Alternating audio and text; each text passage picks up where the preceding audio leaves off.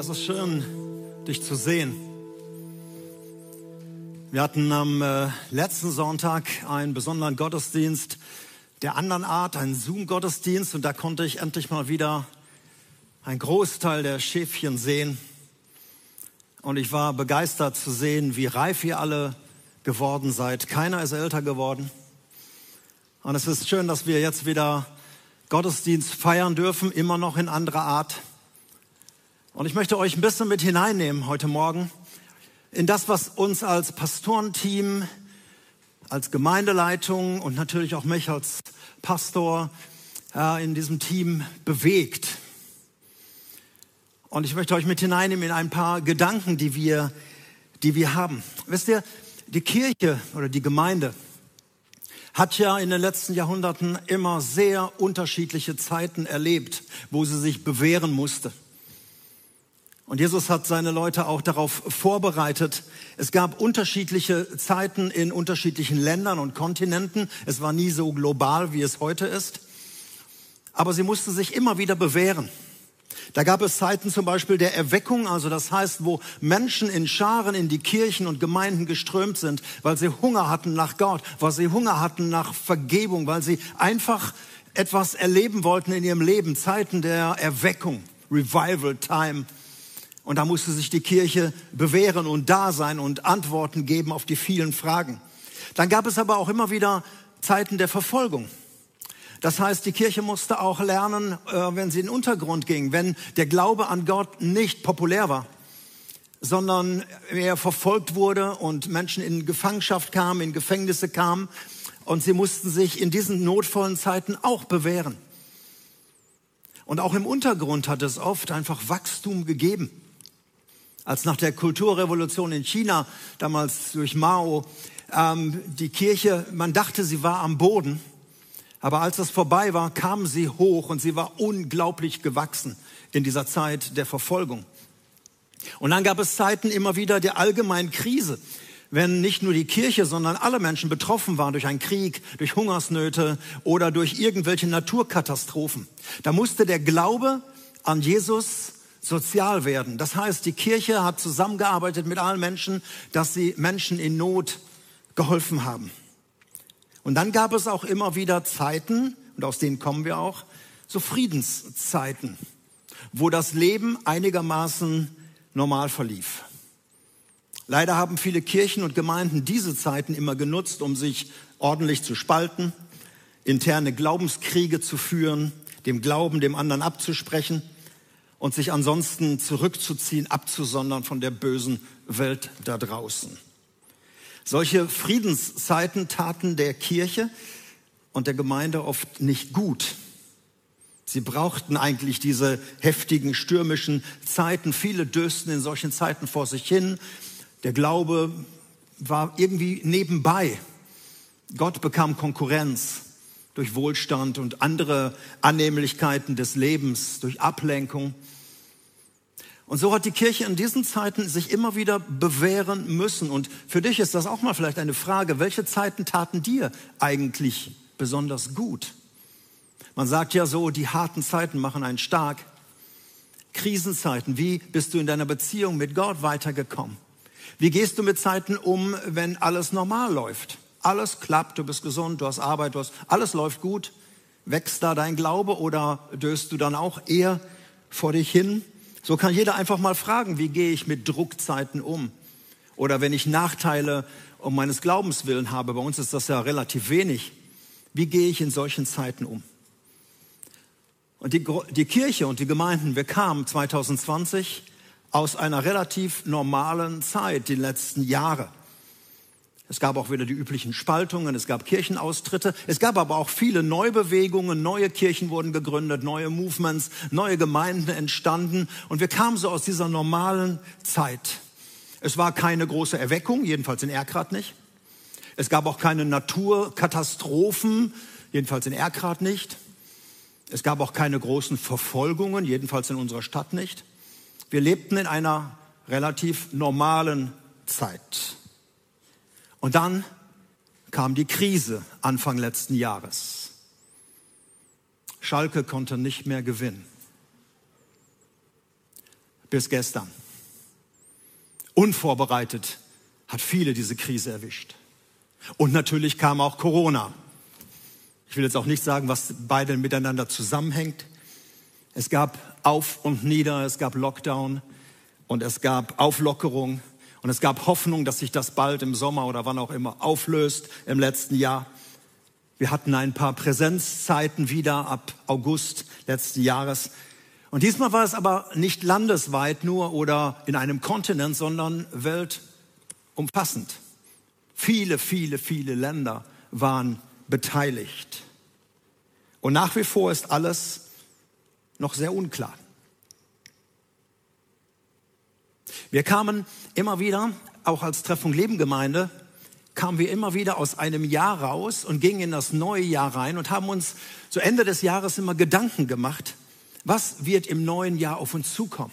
Welche Vision haben wir? Welche Ziele verfolgen wir? Wo wird der Fokus drauf sein? Das hat uns immer November und Oktober, November, Dezember beschäftigt.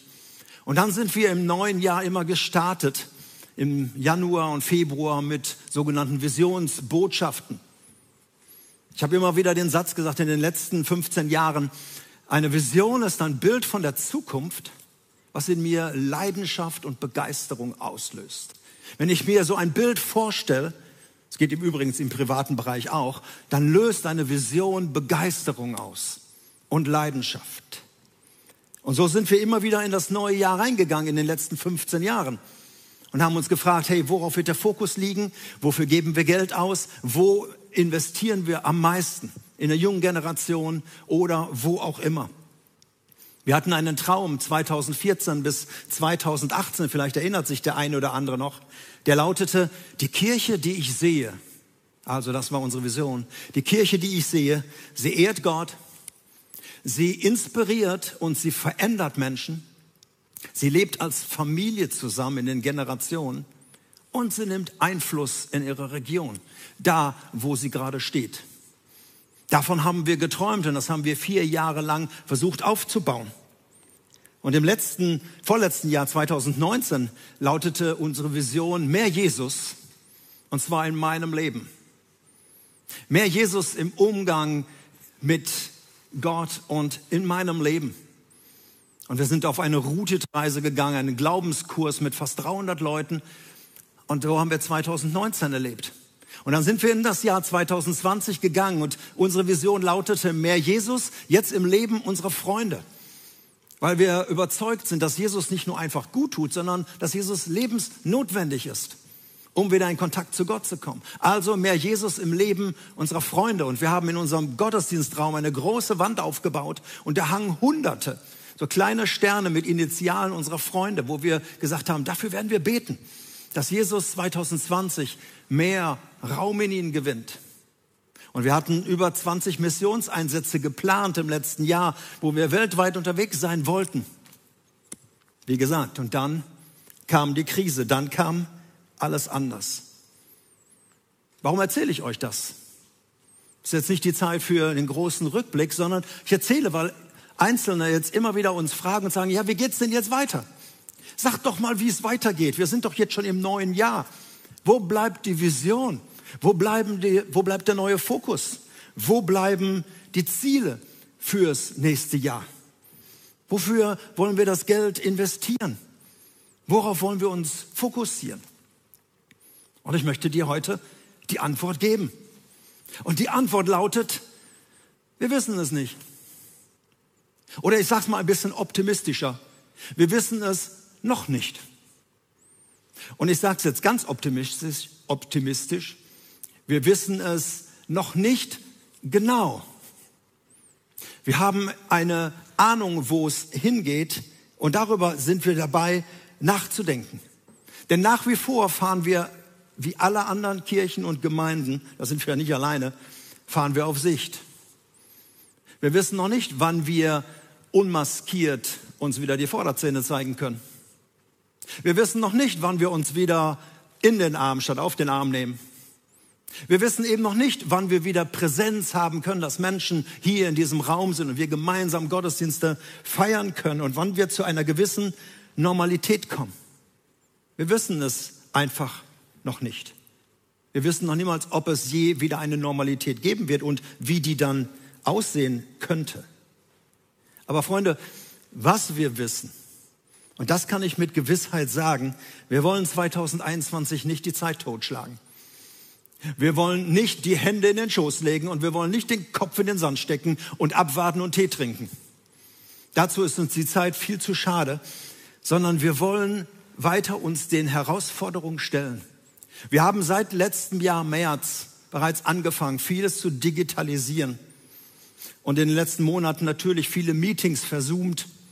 Und ich bin so dankbar für ein großes Team von Menschen, die leidenschaftlich, auch heute Morgen, sich eingeben und sich diesen neuen Herausforderungen stellen, Gottesdienste live zu präsentieren, in die Häuser zu bringen. Und ich danke all den Teams, den Versorgungsteams und dem Serviceteam und Welcome-Team und den Kameraleuten und all denen, die so hinter den Kulissen arbeiten. Ihr seht ja nur das, was auf der Bühne ist. Aber da sind so viele dabei. Und es ist genial, mit so einem Team unterwegs zu sein und sich den Herausforderungen zu stellen. Also anstatt die Hände sinken zu lassen, wollen wir sie aufheben und die Sache in die Hand nehmen. Wir wollen digital in die Hände spucken, anders geht's ja noch nicht.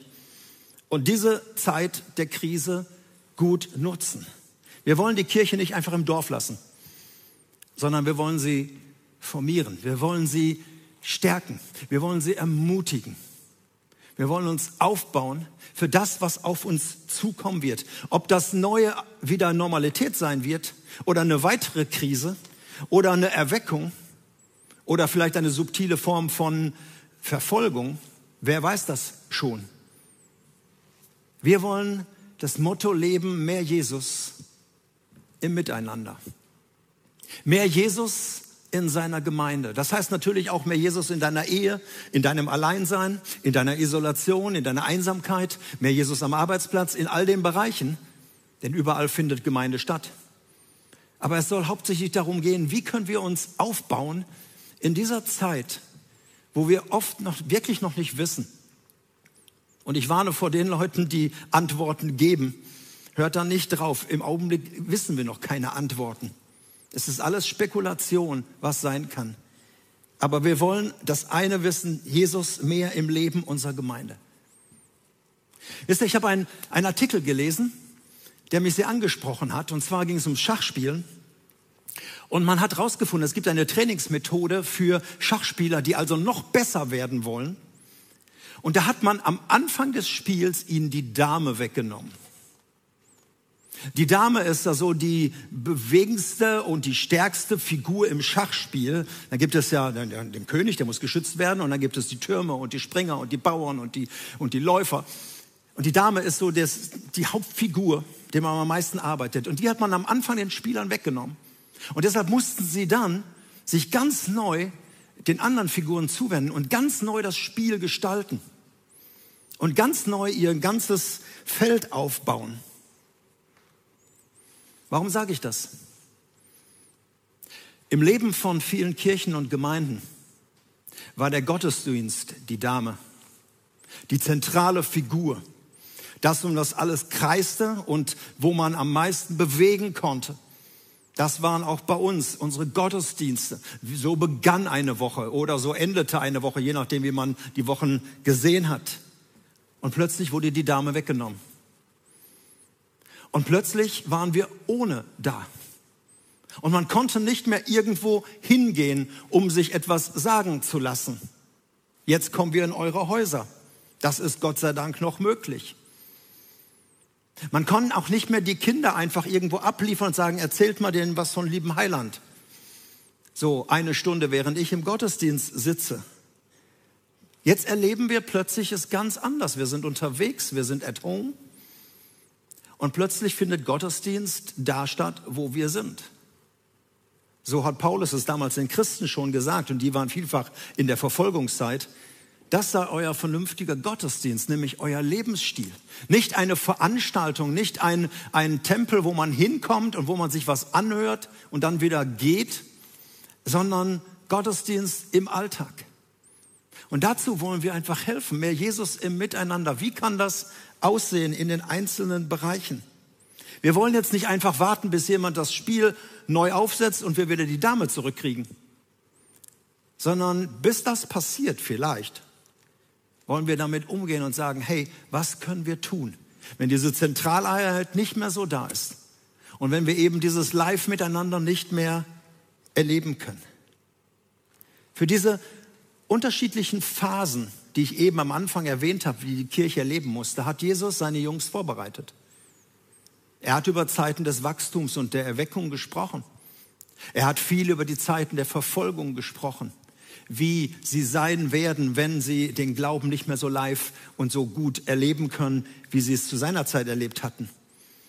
Er hat sehr viel über Krisenzeiten gesprochen. Und ihm ging es immer wieder darum zu sagen, hey, ihr seid Nachfolger. Ihr seid Kinder eines großen Gottes. Ihr seid Söhne und Töchter eines Vaters im Himmel. Ihr seid Familie Gottes. Also ihr lebt als Geschwister. Und er hat, die Bibel ist voll mit Anweisungen, Hilfestellungen, Ratschlägen, Regeln, Werten, wie wir miteinander umgehen sollen. Ob wir uns jetzt treffen oder nicht. Ob wir nun isoliert leben müssen, vielleicht ganz alleine, vielleicht mit einer Familie Vielleicht hast du noch eine Kleingruppe und wie wir damit umgehen sollen. Weil nach wie vor sind wir als Vorbilder herausgefordert, Licht und Salz zu sein. Auch das ist nötig und möglich in einer Welt, auch wenn wir nicht mehr so zusammenkommen können. Nach wie vor ist die Gemeinde die Hoffnung der Welt. Und wenn ich sage die Gemeinde, dann meine ich die ausgestreute Gemeinde, dich und mich, da wo wir leben. Oder es waren einfach immer nur Phrasen, was wir in unseren mehr oder weniger heilen, heiligen Hallen hier gedroschen haben. Ist das wirklich so? Sind wir Hoffnungsträger in einer Welt, die sich wirklich viel Sorgen macht und wo so viel Hoffnung verloren gegangen ist? Wie leben wir miteinander? Mehr Jesus im Leben miteinander. Wie leben wir Geduld? Sich verzeihen und vergeben bei Fehlern den anderen höher zu achten als sich selbst, nicht immer über den anderen zu stellen, sondern den anderen höher achten. Wie gehen wir ehrlich miteinander um? Wie lernen wir zu streiten? Wie können wir unterschiedlicher Meinung sein und trotzdem uns stehen lassen? Das, was in unserer Zeit immer schwieriger wird, die Schere geht so weit auseinander.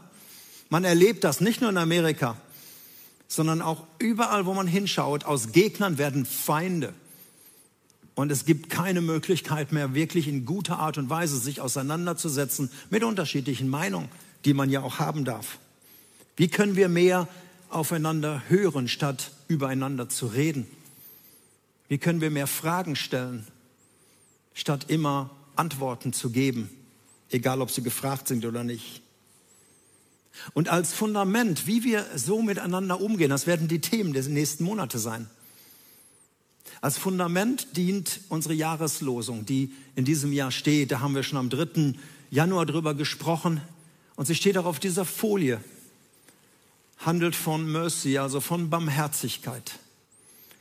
Geht so miteinander um, so barmherzig, wie euer Vater im Himmel barmherzig ist. Im Himmel ist in Klammern, das steht nicht im Text so drin, aber das meint Jesus natürlich. Nicht die irdischen Väter, sondern euer Vater.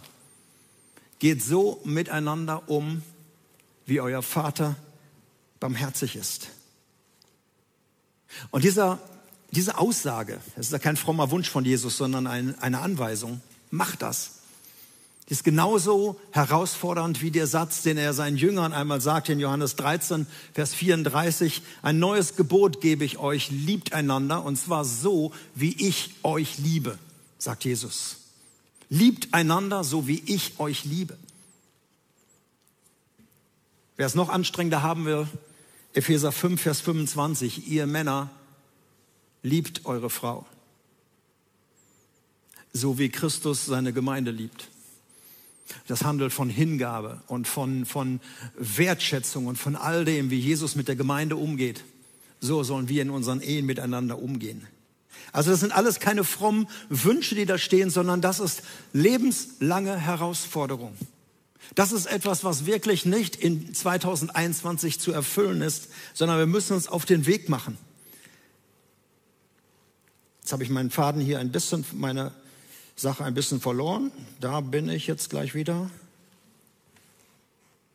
Also, es geht nicht darum, Punkte zu sammeln und zu sagen, je mehr wir das tun, desto mehr ist Gott begeistert und wir verdienen uns ein bisschen doch noch unser Heil, sondern zuerst steht die Barmherzigkeit Gottes, die ist am Anfang, weil Gott barmherzig ist, weil Gott barmherzig mit dir umgeht. Geh du mit anderen Menschen barmherzig um. Denn so wie du lebst, das fällt immer auf diesen Gott zurück.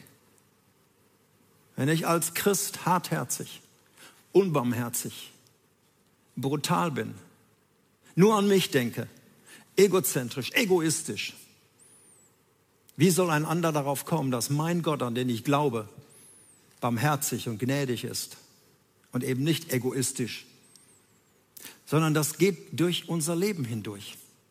Menschen sehen uns als Vorbilder und machen Rückschlüsse auf Gott. Und das ist ganz häufig so, dass Leute sagen, geh mir weg mit diesem ganzen Mist. Lass mich mit dem Scheiß in Ruhe. Weil sie sich die Christen angucken und sagen, so was soll ich glauben? An so einen Gott soll ich glauben? Deshalb ist es eine echt große Herausforderung. Wir können nicht die Welt verändern in dem Sinne. Wir können unsere Welt anfangen zu verändern, indem wir anfangen, so zu leben, so miteinander umzugehen. Da, wo ich bin, in meiner Familie, mit meinen Kindern, in meinem Ehepartner, an meinem Arbeitsplatz, wo auch immer das ist. Man könnte den Satz sagen, wie Gott mit dir, so du mit mir. Oder ich nehme es persönlich für mich, wie Gott mit mir umgeht, so soll ich mit dir umgehen. Vielleicht sitzt der eine oder andere da und sagt, boah, das habe ich schon seit meiner Jugendzeit gemacht. Gibt es noch was Neues zu lernen? 2021? Ich lese dir den Text, der drumherum steht.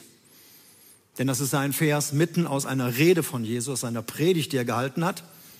Und ich lese ein paar Verse, ein paar Auszüge aus Lukas 6, wo diese äh, Jahreslosung drin steht. Liebt eure Feinde. Tut denen Gutes, die euch hassen. Betet für das Glück derer, die euch verfluchen. Betet für die, die euch verletzen. Behandelt andere so, wie du von ihnen behandelt werden möchtest. Noch einmal liebt eure Feinde. Erweist ihnen Gutes. Leiht ihnen sogar Geld. Und macht euch keine Sorgen, weil sie es vielleicht nicht wiedergeben werden dann wird euer Lohn im Himmel groß sein und ihr handelt wirklich wie Kinder des Allerhöchsten, denn er erweist auch den Undankbaren und den Bösen Gutes. Und dann kommt dieser Vers, ihr sollt barmherzig sein oder gütig, das ist das gleiche Wort, wie euer Vater barmherzig und gütig ist. Also theoretisch nichts Neues, ist uns vielfach klar. Haben wir vielleicht auch schon mal irgendwo gehört. Nur in der Praxis ist es noch so ein bisschen schwierig, es umzusetzen, die Theorie im Alltag. Deshalb lautet unser Motto, zumindest bis Sommer, so unser Arbeitsmotto, mehr Jesus im Miteinander. Wie gehen wir miteinander um? Wie denken wir übereinander? Denn damit geht es los. Nach welchen Werten wollen wir leben? Wie streiten wir konstruktiv? Und wenn wir Mist gebaut haben, wenn wir Fehler gebaut haben, wie gehen wir miteinander um? Mit unseren Verletzungen und mit Fehlern. Wie leben wir Vergebung? Und du sagst vielleicht, bin mal gespannt, ob die Kirche das hinkriegt. Ob die Treffpunkt, Treffpunkt Leben Gemeinde das 2021 hinkriegen wird. Das schaffen die doch sowieso nicht. Genau, weil du fehlst. Ich sage diesen Satz immer und immer wieder Menschen in der Treffpunkt Leben Gemeinde. Du bist Kirche. Du bist Gemeinde. Nicht die Gemeinde da sollte das mal tun, sondern du. Wenn du nicht anfängst, hey, wer fängt dann sonst an? Du bist Kirche. Nimm das mal mit. Du bist Gemeinde. Und da, wo du bist, da beginnt es. Und nicht erst im Gottesdienst, wenn alles mal wieder stattfindet und wir die Dame wieder im Spiel haben. Ganz zum Schluss möchte ich dir noch etwas Ermutigendes mitgeben. Vielleicht bist du auch so einer, der mehr oder weniger bewusst immer wieder denkt, was habe ich denn eigentlich davon? Ich meine, so barmherzig miteinander umgehen, ja, was habe ich davon? In der Welt gilt dieser Satz, der Ehrliche ist der Dumme. Und auf dem Barmherzigen, da trampeln sie doch alle rum.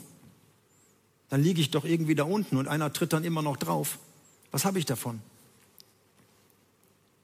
Jesus ist anderer Meinung. Ja, er hat gesagt, das kann ausgenutzt werden. Das hat er ja selbst auch erlebt. So ist sein irdisches Leben zu Ende gegangen. Aber Jesus nennt noch in diesem Text ein paar Dinge, was du davon hast. Wenn du barmherzig mit Menschen umgehst, so wie Gott barmherzig ist. Wenn du das Herz Gottes widerspiegelst in deinem Umfeld. Weißt du, wie das praktisch aussieht? Ich lese ein paar weitere Verse aus Lukas 6. Richtet nicht, das ist ein Zeichen von Barmherzigkeit, richtet nicht, dann werdet ihr auch nicht gerichtet werden. Verurteilt nicht, dann werdet ihr auch nicht verurteilt werden. Erlasst einander die Schuld, dann wird auch euch die Schuld erlassen werden. Gebt, dann wird auch euch gegeben werden. Und zwar ein gutes, volles, gehäuftes, überfließendes Maß wird man euch in den Schoß legen, denn nach dem Maß, mit dem ihr messt, wird euch auch gemessen werden. Hey, hast du das gehört? Du kannst erleben in deinem Leben, dass du nicht gerichtet wirst, dass du nicht verurteilt wirst, dass dir die Schuld nicht angerechnet wird und dass du dann auch noch viel mehr zurückbekommst, als du investiert hast. Das verspricht Jesus. Und wenn Menschen das nicht tun, das kann passieren im Leben, Gott tut das. Bei ihm wird alles angeschrieben, selbst ein Becher Wasser einem irgendeinem Geringen gereicht, aus Barmherzigkeit. Das wird im Himmel angeschrieben und wird zur Sprache kommen. Deshalb ermutige ich dich, dass du sagst, hey, alleine deshalb lohnt es sich ja schon, diesen Dingen mal nachzugehen. Die Resultate, wenn du unbarmherzig, hartherzig und was auch immer bist, das hast du wahrscheinlich schon erlebt, die Früchte, weil deine Umwelt signalisiert dir das dann auch. Es wäre toll oder es wäre gut, wenn wir anfangen, das mal umzusetzen, was Jesus seiner Gemeinde uns sagt. Und ihr Lieben, wir sind wirklich herausgefordert. Ich möchte jetzt beten. Und ich habe so, als ich an diesem Punkt war und gedacht habe, welchen Nagel kann ich einschlagen, da fielen mir wieder die Ereignisse von Mittwoch ein.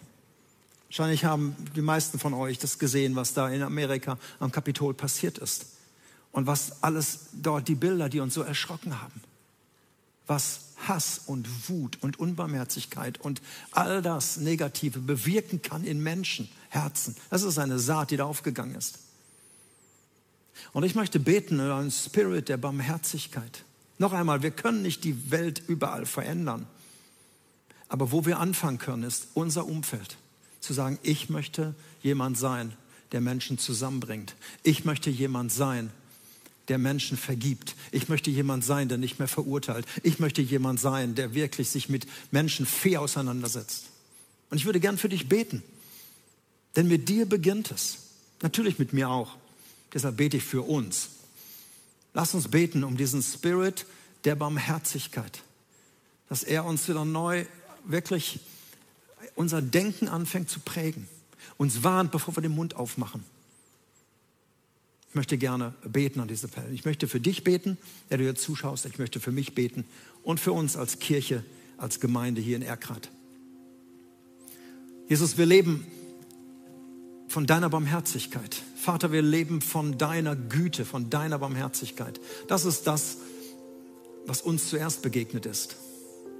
Und wir sollen ein Spiegel sein in unserer Umwelt. Wir sollen ein Spiegel sein, da wo wir am Arbeitsplatz leben, wo wir mit unseren Kindern umgehen, wo wir in unseren Ehen leben, auch in unserer Nachbarschaft oder auch da, wo wir alleine sind. Vater, und ich danke dir, dass du uns das so aufs Herz legst, dass wir uns vorbereiten, wie immer die nächsten Phasen aussehen werden, auf die wir zugehen. ob es eine Normalität geben wird, ob es noch mehr Krisen geben wird, ob es Krieg geben wird. Wir wissen es nicht. Wir wollen das tun, was du uns tun heißt in dieser Zeit. Wir wollen lebendige Gottesdienste feiern in unserem Alltag, da wo wir sind, von Montag bis Sonntag. Und ich bete, Heiliger Geist, dass du uns erinnerst, wenn wir eins ansehen, wenn wir am Arbeitsplatz sind, wenn wir übereinander nachdenken, dass du uns an diese Worte erinnerst. Seid barmherzig, wie euer Vater barmherzig im Himmel ist. Das bete ich in Jesu Namen. Amen. Ich wünsche dir Gottes Segen bei der Umsetzung.